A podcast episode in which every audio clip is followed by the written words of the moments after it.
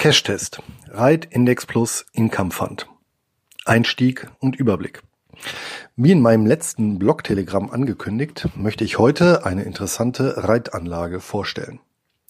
Real Estate Investment Trusts, REITs, sind börsennotierte Unternehmen, die im Bereich der Erschließung, Verwaltung und Bewirtschaftung von Grundstücken bzw. Immobilien sowie im Hypothekengeschäft tätig sind.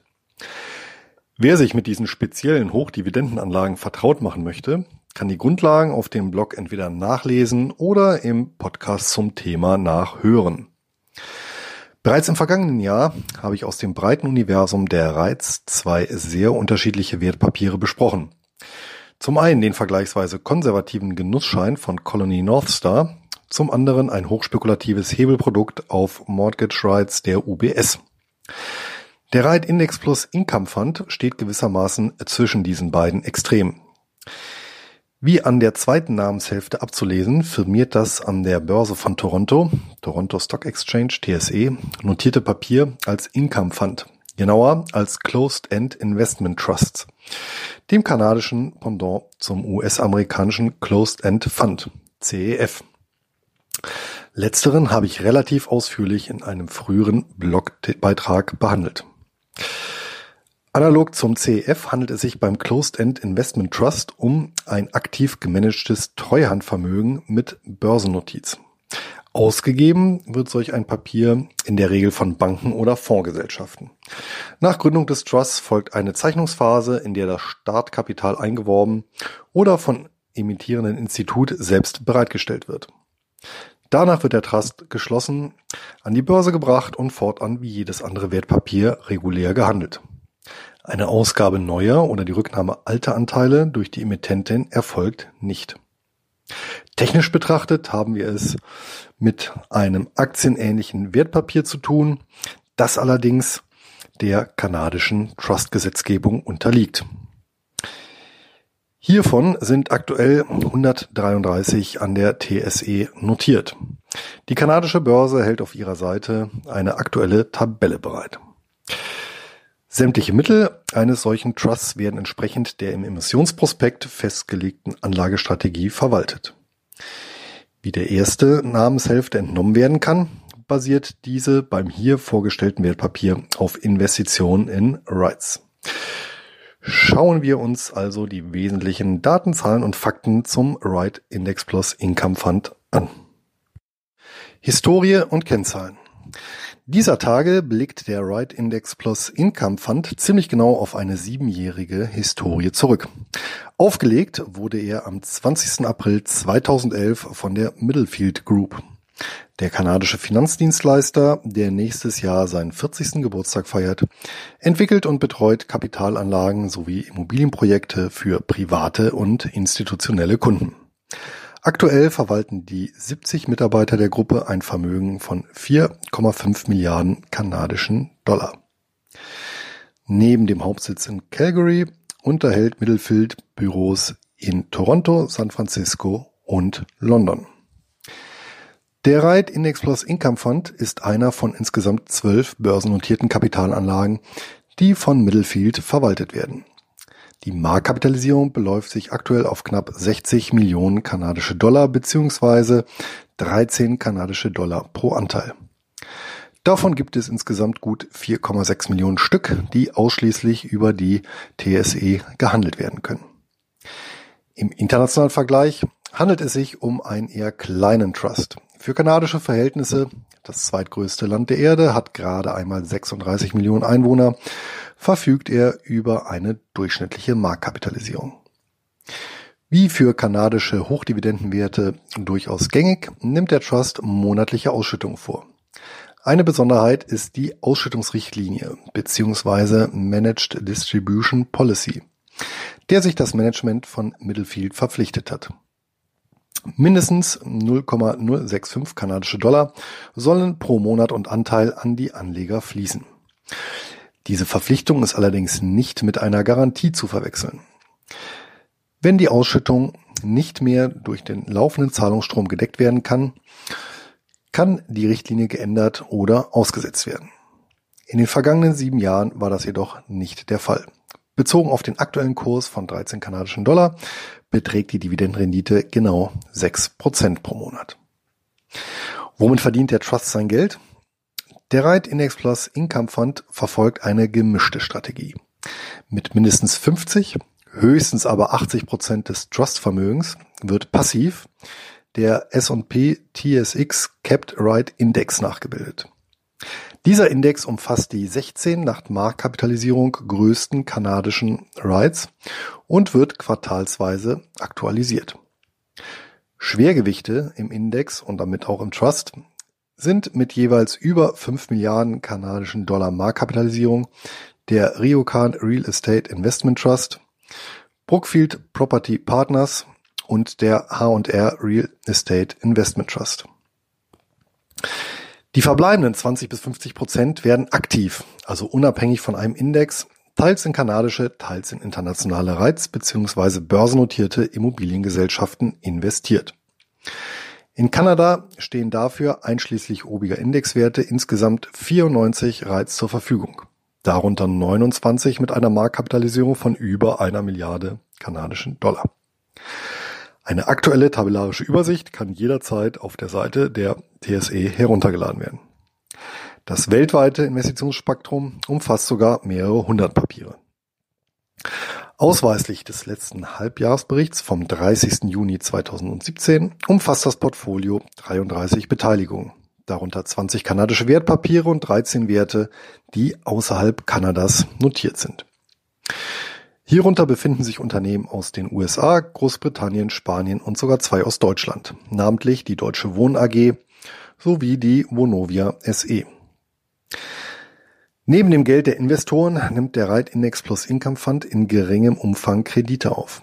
Die Fremdkapitalquote betrug zuletzt etwa 20 Prozent bezogen auf das gesamte Trustvermögen.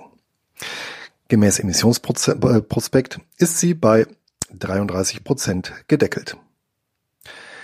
Derzeit entspricht die Marktkapitalisierung des Trusts in etwa dem inneren Wert oder Nettoinventarwert des Trusts.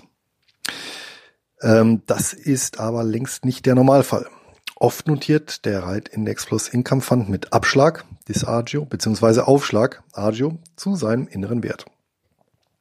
In so einer Konstellation ist die Summe der verwalteten Vermögenswerte höher beziehungsweise niedriger als der Preis, den der Trust an der Börse wert ist. Was genau mit diesen Abweichungen auf sich hat und wie Einkommensinvestoren diese gezielt nutzen können, habe ich in der letzten Wertpapierbesprechung ausführlich thematisiert. Konditionen und Besteuerung. Nicht jedes deutsche Finanzinstitut gewährt den Zugang zur kanadischen Börse in Toronto, wie mein letztjähriger Broker-Test gezeigt hat. Aber selbst bei denjenigen, die einen Handel mit kanadischen Wertpapieren grundsätzlich ermöglichen, ist es fraglich, ob der Reit Index Plus Income Fund auch tatsächlich geordert werden kann. Der Grund dafür ist einmal mehr die MIFID II Richtlinie.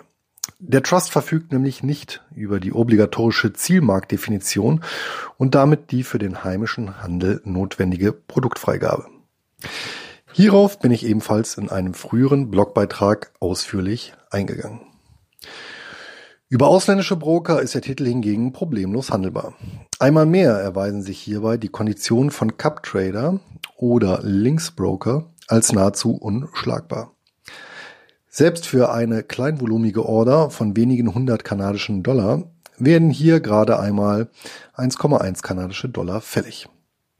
Käufer wie Verkäufer sollten allerdings ihren Auftrag unbedingt limitieren.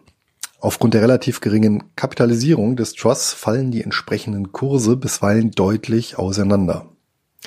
Oder im Börsenjargon, die Geldbriefspanne, Englisch Spread, kann vergleichsweise hoch ausfallen.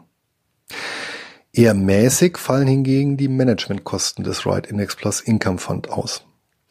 Sie belaufen sich auf 0,6 Prozent des verwalteten Vermögens, was vermutlich dem teilweise passiven Ansatz geschuldet ist. Gar nicht so einfach zu beantworten ist wiederum die Frage nach der korrekten Besteuerung. Tatsächlich werden die Ausschüttungen bisweilen unterschiedlich behandelt. Einige wenige Banken, so beispielsweise Internex, ziehen 15 Prozent Quellensteuer ab, die voll auf die heimische Abgeltungssteuer angerechnet werden kann. Die meisten Institute, so auch CupTrader, führen jedoch 25% Quellensteuer ab. Und das meines Erachtens zu Recht. Warum? Der Grund liegt in der rechtlichen Natur kanadischer Trusts. Hierbei handelt es sich um börsennotierte Treuhandvermögen und eben keine normalen Kapitalgesellschaften wie etwa Fonds, auch wenn zum Beispiel der Name des hier besprochenen Wertpapiers dieses Wort im Titel führt. Entscheidend ist der Inhalt, nicht die Verpackung. So führen auch sämtliche kanadische Trusts den Zusatz .un hinter dem jeweiligen Wertpapierkürzel. Diese schütten nun aus kanadischer Sicht weder Dividenden noch Zinsen aus. Gemäß dem Doppelbesteuerungsabkommen mit Deutschland handelt es sich um andere Einkünfte, die Kanada höher besteuern darf. Das tun die Nordamerikaner auch und reizen genau jene 25 Prozent aus, die aktuell in voller Höhe auf die Abgeltungssteuer anrechenbar sind. Im Grunde ist das für deutsche Anleger sogar die unkompliziertere Variante, denn mit dem Quellensteuerabzug ist die Schuldigkeit getan. Das gilt freilich nur für die Erträge, nicht für realisierte Kursgewinne, für die nach wie vor die Abgeltungssteuer greift. Chancen und Risiken. Seit seiner Emission im Jahr 2011 entwickelt sich der Reit Index Plus Income Fund ohne große Schwankungen mit positiver Tendenz. Die annualisierte Rendite beträgt seither knapp 8,9 Prozent, wovon etwa drei Viertel in Form von Ausschüttungen den Anlegern zugeflossen sind. Allerdings steht eine harte Bewährungsprobe in Form einer handfesten Base noch aus. Klar ist auch, dass die Chancen und Risiken des Trusts ausschließlich an denen der Immobilienwirtschaft und hier insbesondere der kanadischen hängen. Diese ist im Zuge der Weltfinanzkrise gerade in Nordamerika arg in die Knie gegangen. Schließlich war der Preiseinbruch am US-amerikanischen Immobilienmarkt hierfür der wesentliche Auslöser. Auch die Reitschwergewichte in Kanada haben seinerzeit federn lassen müssen. Ryokan beispielsweise 50 Prozent, H&R gar satte 75 Prozent. Gleichwohl notieren beide Titel heutzutage oberhalb des Vorkrisenniveaus. Erfreulicherweise hatte das Management des Trusts vermieden, Klumpenrisiken einzugehen. So sind die Beteiligungen nicht nur über ganz Kanada und weitere Länder, sondern auch über eine Vielzahl von Immobilienarten gestreut. Neben Wohnungen, Büros und Einzelhandelsflächen umfasst das Anlegervermögen Beteiligungen in Krankenhäuser, Seniorenresidenzen, Industrieanlagen, Logistikimmobilien, Hotels und sogar Waldparzellen. Vermutlich ist es auch diesem Umstand zu verdanken, dass die monatliche Ausschüttung des Reit Index Plus Income Fund seit Auflage durchgehend konstant 0,065 kanadische Dollar pro Anteil betrug. Seit mehreren Jahren profitiert der gesamte Sektor vom extrem niedrigen Zinsniveau.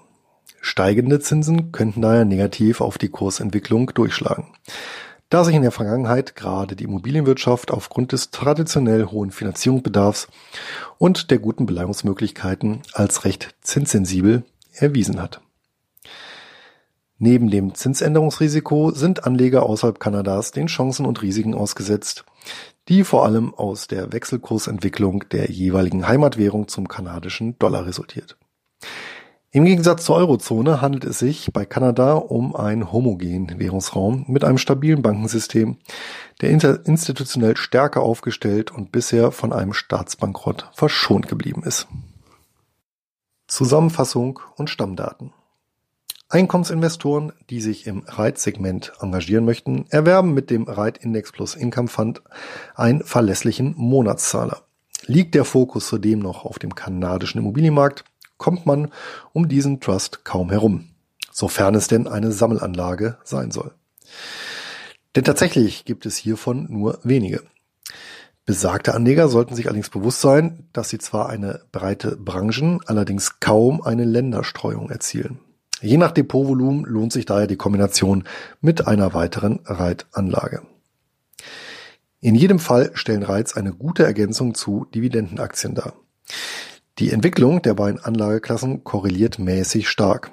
Das heißt, die jeweiligen Kurse entwickeln sich ein Stück weit unabhängig voneinander und erhöhen den Diversifikationseffekt. Wie bei den meisten anderen Hochdividendenwerten auch, existieren meines Wissens keine Sparpläne auf den Trust. Kleine Summen lassen sich aber über die oben erwähnten Broker wirtschaftlich handeln. Geordert werden kann der Reit Index Plus Income Fund über das Börsenkürzel mit der für Trust typischen Endung IDR.UN an der TSE.